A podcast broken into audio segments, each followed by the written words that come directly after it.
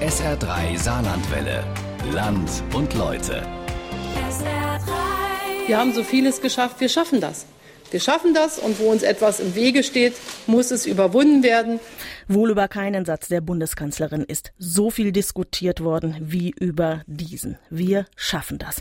Darüber regen sich die einen immer noch auf. Für die anderen ist es Ansporn, den Zuzug von Flüchtlingen zu meistern.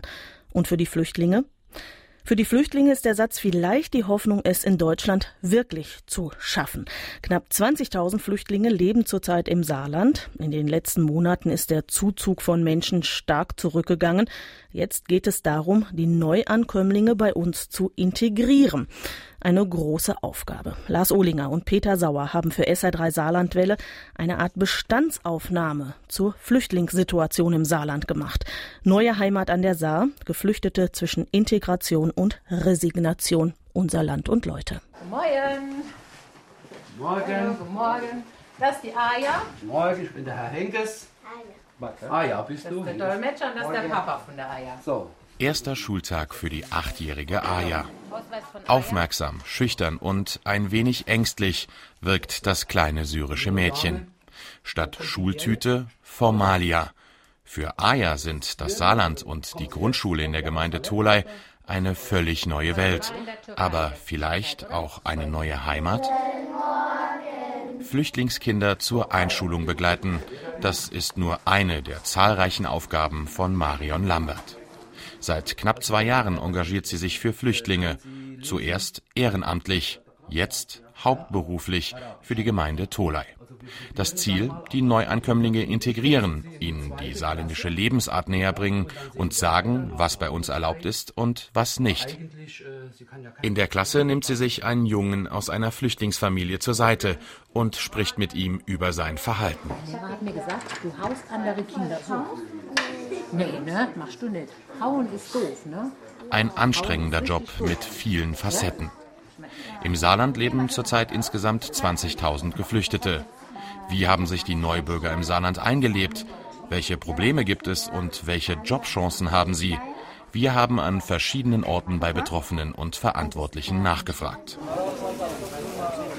In der Landesaufnahmestelle Lebach kommen die Menschen, die vor Hunger oder Krieg ins Saarland geflohen sind, zuerst an.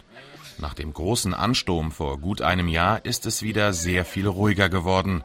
Am Vormittag sind nur wenige Menschen unterwegs auf den Straßen und Gehwegen zwischen den alten Wohnblöcken, von denen oft der Putz bröckelt. Fast 1000 Geflüchtete leben zurzeit hier. Kein Vergleich zu den Jahren 2015 und 2016. Damals wurden dort bis zu 4000 Personen jeden Tag mit dem Nötigsten versorgt. Extra große Zelte und Hallen wurden aufgebaut.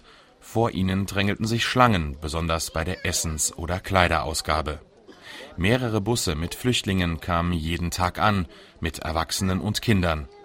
Das war nur gemeinsam mit vielen Helfern zu schaffen, die in ihrer Freizeit mit angepackt haben. In der Aufnahmestelle war permanentes Krisenmanagement angesagt. Die zusätzlichen Zelte und Hallen sind inzwischen wieder verschwunden. Geblieben sind die Unterkünfte. Alt und runtergekommen an vielen Stellen. Seit der Lagereröffnung 1959 scheint die Zeit hier stehen geblieben zu sein. Helmut Selzer und seine Kollegen von der Caritas hoffen, dass sich daran bald etwas ändert, denn das könnte auch Signalwirkung für die Ankommenden haben. Wir sind die ersten Deutschen, mit denen die Flüchtlinge Kontakt haben. Und da ist es schon eine Aufgabe für uns, auch Demokratie äh, zu leben, äh, Orientierung zu geben. Natürlich sind diese Themen anzusprechen. Gleichheit von Mann und Frau, hierarch- hierarchische Systeme. Und wir erleben, dass wir da in kleinen Schritten schon äh, mit ihnen ins Gespräch reinkommen. Das ist, Am Vormittag finden auch Sprachkurse in Lebach statt. das ist richtig. In einem nicht allzu großen Raum sitzen knapp 20 Personen. Die meisten Teilnehmer sind vor dem Krieg in Syrien geflohen, sprechen Arabisch oder Kurdisch. Fast alle verstehen aber zumindest etwas Englisch und lernen nun die ersten deutschen Worte. Es ist einer von insgesamt 3200 Sprach- und Integrationskursen im Saarland. Rund drei Wochen sind sie durchschnittlich in Lebach. Maike Lüdecke-Braun vom Diakonischen Werk an der Saar hat die Erfahrung gemacht, dass es nur ganz wenige Flüchtlinge gibt, die sagen, das interessiert mich alles nicht. Wir machen in der Regel positive Erfahrungen. Die meisten Menschen sind sehr motiviert, auch die Sprache zu lernen, auch sich weiterzubilden und sich dann irgendwann auch beruflich zu integrieren. Da gibt es ganz viele Nachfragen, auch an der Frage, wie komme ich an Arbeit dran. Tolai, der nächste Stopp bei unserer Reise durch das Saarland. Seit anderthalb Jahren betreut Marion Lambert die Flüchtlingsarbeit in der Gemeinde. Im Dachgeschoss des Tholaier Rathauses hat sie ihr Büro. Klein, eng, etwas improvisiert wirkt der Raum, aber alles sehr strukturiert. Hier ist die gelernte Krankenschwester aber nur selten. Immer auf Achse, Kommunikation per Handy und Tablet, ihre ständigen Begleiter. Im Büro versucht sie ihren Tag zu planen Oft muss sie jedoch ad hoc reagieren, wenn es irgendwo ein Problem gibt, denn ihr Aufgabengebiet ist groß. Dazu gehört auch, die Neuankömmlinge mit unserer Kultur und Lebensart vertraut zu machen. Viele männliche Flüchtlinge tun sich zunächst schwer mit der Gleichberechtigung der Frau. Ja, haben wir auch schon gehabt, die dann gesagt haben, ich wäre Haram. Den habe ich dann mal erklärt, was bedeutet Hände geben. Das heißt bei uns, ich komme ohne Waffen, ich biete dir den Frieden an. Und wenn die dann so machen, das heißt bei uns, geh weg, mit dir will ich nichts zu tun haben. Und das mache ich denen noch klipp und klar. Also sie müssen hier, wenn jemand ihnen die Hand anbietet, die Hand geben. Die müssen nicht rumlaufen und jedem die Hand geben, aber wenn jemand ihnen die Hand anbietet, dürfen sie es nicht ausschlagen.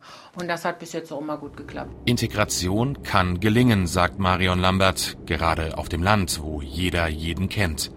Allerdings prallen am Anfang schon mal häufiger ganz unterschiedliche Erwartungen aufeinander. Es sind Leute aus anderen Kulturkreisen, das ist klar. Viele bemühen sich sehr, sich hier anzupassen, aber auch viele kommen und haben von ihren Schleppern alles versprochen bekommen, was sie hier alles kriegen und was sie haben dürfen und dass jeder ein Haus bekommt für sich alleine und das ist dann natürlich nicht so und dann sind sie sehr sauer, wenn sie von uns nicht einen neuen Fernseher und einen Laptop kriegen und was sie alles so für Vorstellungen haben. Am Anfang kamen die jungen Männer, ähm, die haben dann direkt gefragt, wo ist das Fitnessstudio? Und unser Dolmetscher hat dann immer gleich ein Programm abgespult und hat gesagt, ihr seid hier, ihr wolltet Frieden und Freiheit, das habt ihr jetzt bekommen. Ihr seid nicht hier für Fitnessstudio, für einen großen Fernseher und ein eigenes Haus. Dann waren sie erstmal ein bisschen kleinlaut, aber mit der Zeit ist das jetzt besser geworden. Nach dem ersten Schultag fährt Marion Lambert mit der kleinen Aya in die Kleiderkammer. Und hier sind noch Schuhe für die Mama. Deutlich erleichtert und gelöst wirkt die Achtjährige nach dem Einschulungsstress.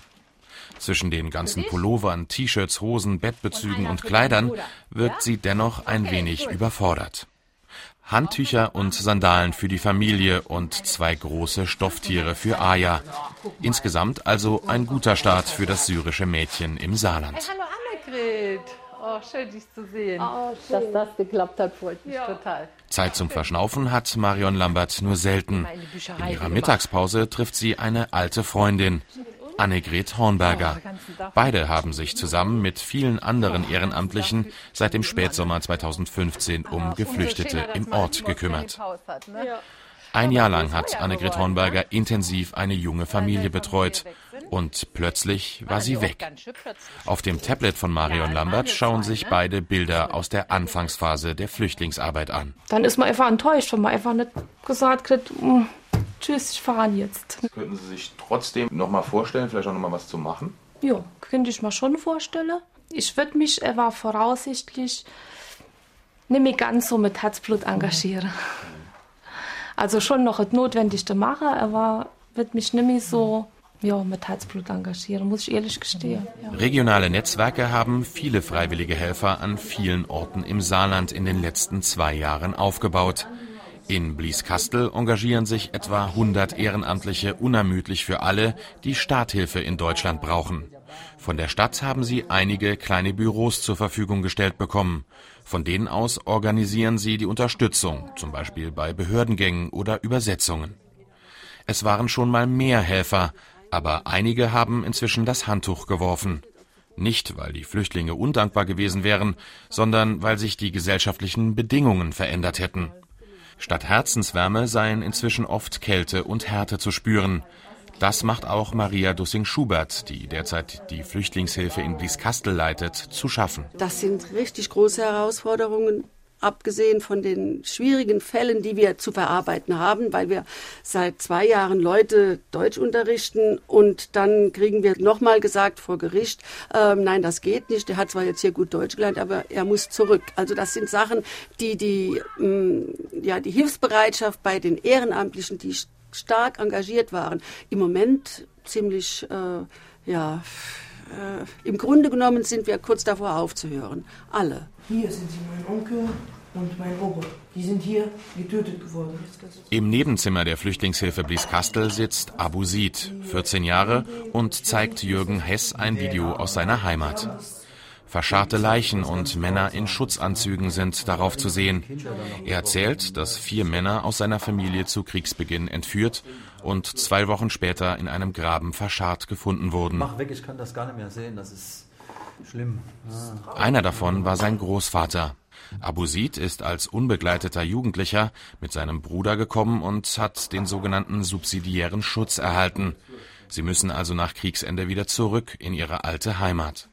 Für Jürgen Hess ist nicht nur das Video, welches er gerade gesehen hat, schwer zu verarbeiten. Wir sind so dermaßen beschäftigt mit Familienzusammenführung und haben Probleme, die es vorher nicht gab. Vorher wurden die Asylbewerber eigentlich abgestempelt, die Syrer direkt vollen Schutz. Jetzt kommen eigentlich nur noch Anerkannte mit subsidiärem Schutz und da gibt es halt Probleme. Rechtliche Gerichtsverfahren, die kommen halt hier in die Beratung und wollen Unterstützung. Wir arbeiten auch mit der Caritas zusammen im Rahmen für die Familienzusammenführung. Da gibt es immense Probleme, weil äh, die Regierung jetzt ganz knallharte Linie fährt. Dabei gibt es im Saarland bereits die höchste Asylanerkennungsquote in Deutschland. Abu Sid wartet mit seinem Bruder Abu Said allerdings schon anderthalb Jahre darauf, seine Eltern wiederzusehen. Die Familienzusammenführung ist vorerst gestoppt. Wir kommen allein, weil wir haben drei kleine Kinder, Geschwister. Ja. Und das, und das braucht auch Geld. Ja, das ist sehr mhm. schwer, wenn die Kinder hierher kommen. Unterwegs mhm. ist sehr, sehr, sehr schwer. Ich habe das gesehen, im Schlauchboot, wie die Kinder, Kleinkinder, die waren bei mir dabei. Ich habe die gesehen, wie die so, die Mutter macht so viel Kind und küsst ihm, weil die hat Angst, damit, wenn etwas passiert oder so. Man weiß nicht, was passiert. Ja. Vielleicht werden ja. die gestorben oder so. Ja. Die psychischen Folgen der Flucht werden beispielsweise in Kleinblittersdorf behandelt. In der SHG-Klinik dort kümmert man sich um deutsche Jugendliche, aber auch um traumatisierte minderjährige Flüchtlinge, erläutert Psychotherapeutin Fanzia Aktari. Ein Patient hat mir erzählt, dass sie zu fünft und sechst in einem Kofferraum von kleinen Taxi sich verstecken mussten und ganze Nacht anreisen mussten. Und die konnten gar nicht mehr Luft äh, holen. Und dann haben, hat er wirklich unterwegs erlebt, wie die iranischen Soldaten eine Junge, der zwölf Jahre alt war, live wirklich geschossen hat. Mindestens ein Drittel der Flüchtlinge kommt traumatisiert in Deutschland an.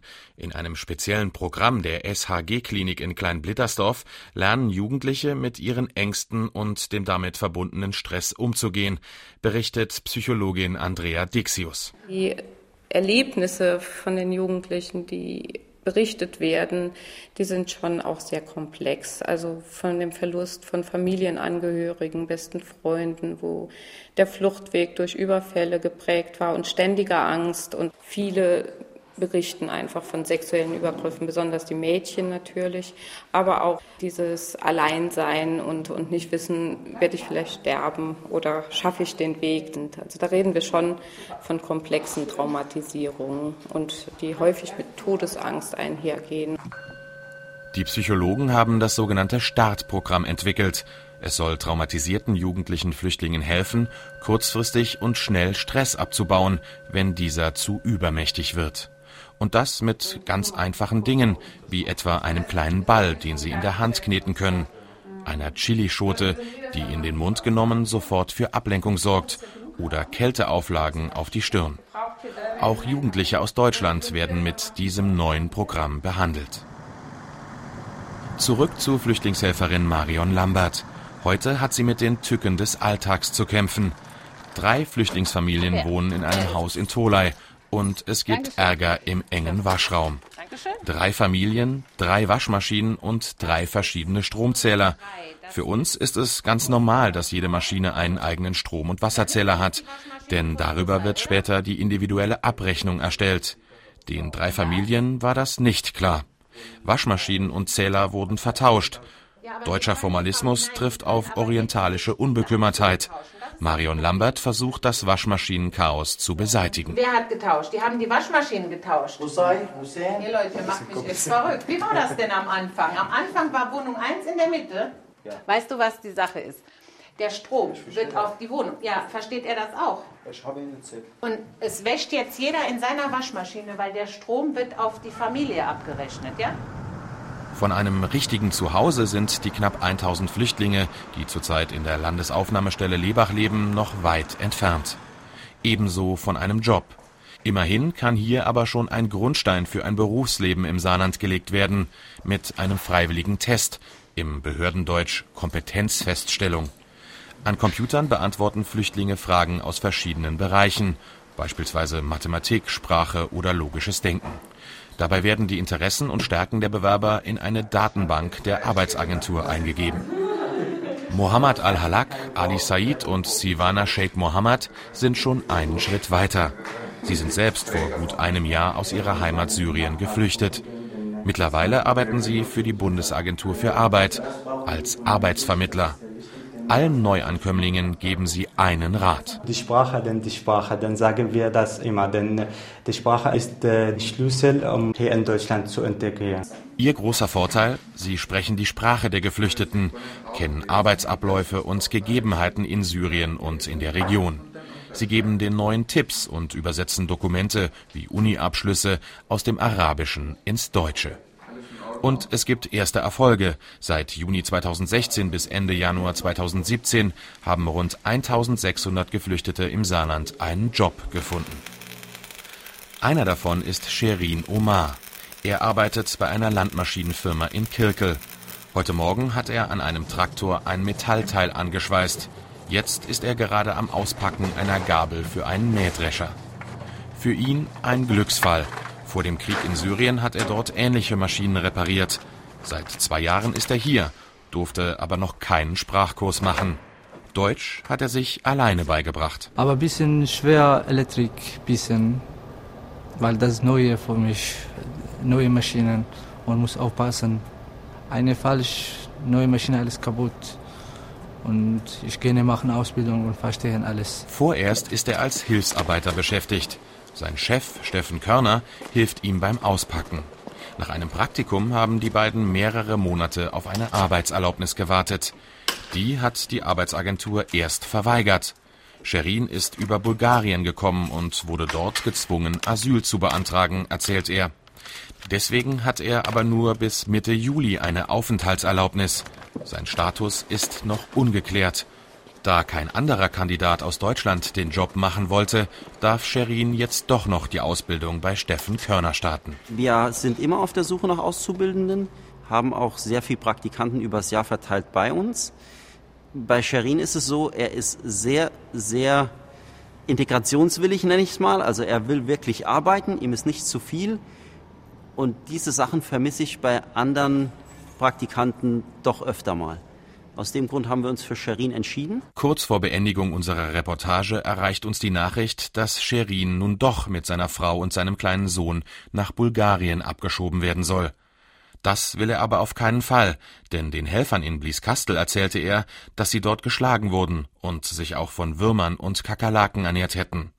Ein Anwalt soll ihm jetzt vor Gericht helfen. Abdul Ramandini ist deutlich weiter. Er macht seit einem halben Jahr eine Einstiegsqualifizierung bei einem Cerealienhersteller in Überhahn. Zunächst bis zum Sommer. Der 22-jährige Syrer hat sich dieses Praktikum selbst gesucht. Sein Job? Jede Stunde überprüfen, ob die Produkte den Qualitätsstandards entsprechen. Also zum Beispiel die Bissfestigkeit der Flakes testen. Die Arbeit macht ihm Spaß. Ich hoffe, ich mache Ausbildung und äh, weiter, aber hier ein bisschen schwierig, weil die Schule es gibt ist so viele Worte, neue Worte. Und das ist ein äh, bisschen schwierig für mich. Sein Ausbilder Andreas Dittgen sieht die Entwicklung von Abdul Ramandeni positiv. Deni hatte am Anfang natürlich Probleme mit der Sprache. Dadurch war auch sein Einsatzbereich sehr eingeschränkt. Wir bilden halt direkt an den Anlagen aus. Und man merkt jetzt halt auch mit zunehmender Sprachkompetenz, die er hier erwirbt, dass er auch entsprechend dann einen breiteren Einsatzbereich hat und dort auch besser eingesetzt werden kann. Und dadurch nimmt auch natürlich der Spaß an der Arbeit dann nochmal zu. Sein Deutsch wird zwar immer besser, allerdings hat er teilweise noch Probleme, den saarländischen Dialekt zu verstehen. Viele hier Leute reden mehr Saarländisch und ich gar nichts verstehe. Das ist so schwierig. Ja. Das glaube ich, ja. Ja. Aber hast du auch ein Lieblingswort? Ja, ayo. ja. Vorletzte Station, Neunkirchen.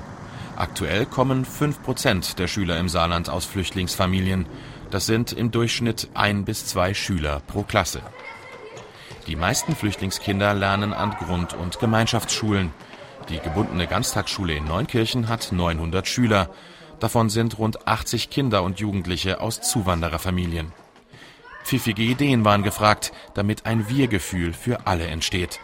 Zum Beispiel ein Fußballturnier, bei dem mindestens drei Nationen in jeder Mannschaft vertreten sein müssen.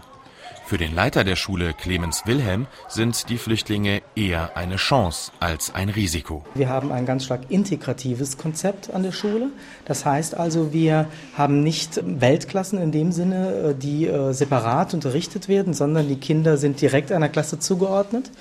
Sie gehen in bestimmten Fächern wie äh, Musik, bildende Kunst oder Sport, aber auch in anderen Fächern gehen sie mit in den Unterricht, sind Teil der Klasse, sind Teil der Klassengemeinschaft, haben auf der anderen Ebene aber auch einen sehr spezialisierten Bereich von Deutsch als Fremdsprache, Deutsch als Zweitsprache, in dem wir die Kinder gezielt fördern. Jedes Kind bekommt bis zu 16 Stunden pro Woche Förderunterricht, wenn es ihn braucht.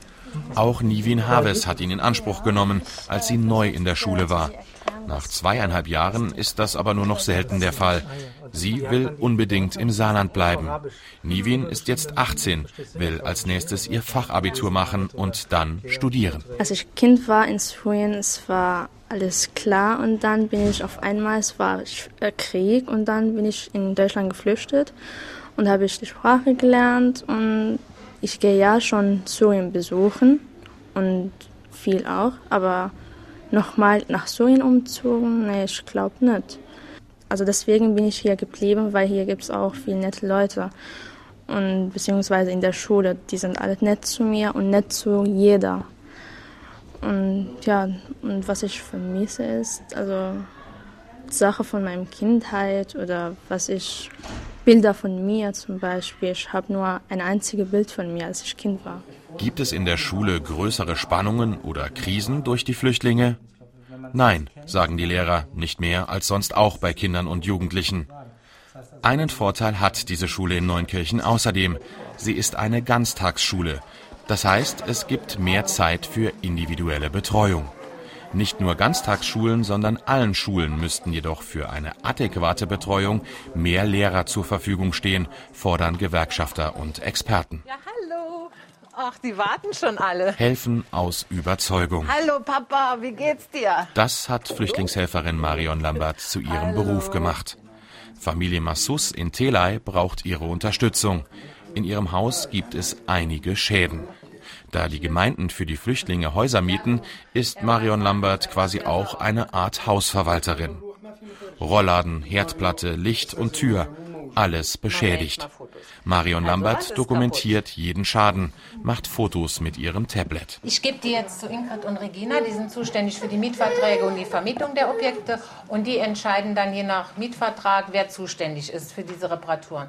Zum Beispiel der Elektroherd kann sein, dass der Vermieter diese Küche mit vermietet hat, dann ist der Vermieter zuständig. Wenn der aber nur gesagt hat, ich lasse die Küche drin, macht damit, was ihr wollt, dann ist sie quasi für die Gemeinde und dann müssen wir einen neuen Herd besorgen. Geflüchtete bei uns integrieren. rufen an, Für Marion Lambert ihre Hauptaufgabe. Bei vielen ist es schon gelungen, bei vielen wird es gelingen, aber es gibt immer Leute, die nicht integrierbar sind. Die äh, entweder überhaupt nicht arbeiten können, wie wir hier arbeiten, die das System nicht verstehen, die äh, sich nicht an Regeln halten wollen oder können. Ich denke, das wird eine Generation dauern, bei manchen. Marion Lambert und viele andere Mitstreiter haben schon viel erreicht.